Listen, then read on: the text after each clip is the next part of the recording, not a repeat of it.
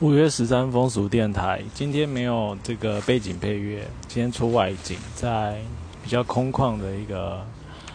青春洋溢的地方，然后看着夕阳，吹着暖风，然后还有小黑蚊在旁边就是肆虐，所以也提醒我赶快念一念今天的报道，就可以下班。看好痒哦，都是蚊子。第一则新闻是这个。南韩的体坛柔道的部分，就是爆出了性的一些事件哦，就是呃，曾在二零零八年的北京奥运夺得银牌的柔道好手王金春，他日前因为涉嫌性侵未成年的少女而遭到逮捕。那虽然说这个案件还在审理当中，不过就是柔道相关的协会根据这个会议。讨论之后决定说，因为他之前也有很多的争议，那所以就是他的不当行为就先已经严重伤害了柔道圈的名誉，所以就先对他做这个呃把他的段位全部取消的这个情况，然后也永久除名，那就希望借此能够让这个南韩的运动圈里面能够正视就是性暴力或是性侵害的议题，这样。那其实南韩体坛之前有发生过很多的性性丑闻啊，比如说这个同性之间的选手在训练的时候不顾他人的意愿脱下对方的裤子，然后就被法院判处这个三百万韩韩元的罚款，然后还要参与性暴力的治疗。然后二零一八年也有这个呃短道滑速呃短道速滑队员。对，因为这个这个项目对我来说有点陌生。然后他这个这个人，他也是有被，呃，应该说有一个教练性侵，就是选手，然后最后这个教练被判刑十八个月这样子。所以就是说，这个体育圈里面的这个。权力关系，然后学生要服从教练等等这个情况，或者是选手之间他们对于性的这件事情的这个态度，都是值得再进一步去加强，就是教育的这样子。好，那第二则新闻呢是跟台湾有关哦，那也是跟性侵有关，就是台湾有性侵假释犯的这个。管束期间是带电子脚镣的情况吗？不过事实上，这个电子脚镣其实是很好，就看起来是形同虚设的。所以监察委员林雅峰他就指出说呢，呃，有这个性侵少女的假释犯，他就可以自行徒手将脚镣搬开，然后逃逸，甚至是在这个。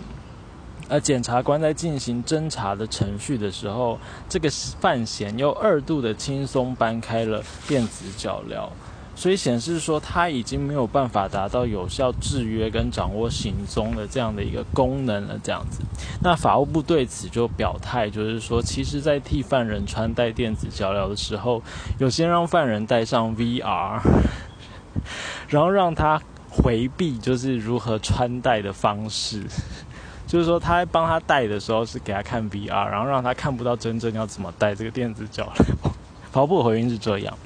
那所以说，就针对这样的一个类似玩具般的电子脚镣的情况，呃，监委已经发出了这样的一个纠正。那后续就看法务部有没有要再改进的部分。那今天最后一则新闻是要讲的是香港的反送中运动，在去年的时候。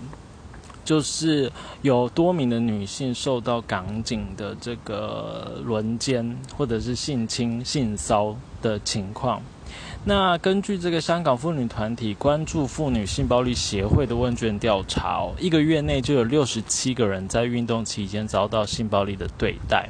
那当中最知名的就是一位十八岁的少女，她投诉呢，这个在警署里面受到多名的远警来轮奸。不过呢，这个警务处长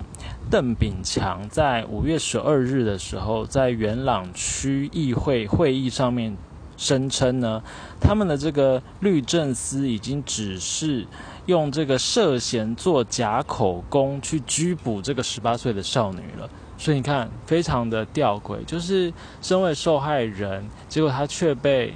拘捕。然后呢，因为这个女少女她可能是因为不想要，就是被这个警察的这个滥权的情况，就是继续的，就是法网恢恢的捉捉捉弄，所以她已经目前正在潜逃。所以呢，这个港警就对她发出通缉。所以这件事情就是非常的离谱，这样子，然后就希望大家持续的关注，就是香港的这个民间运动，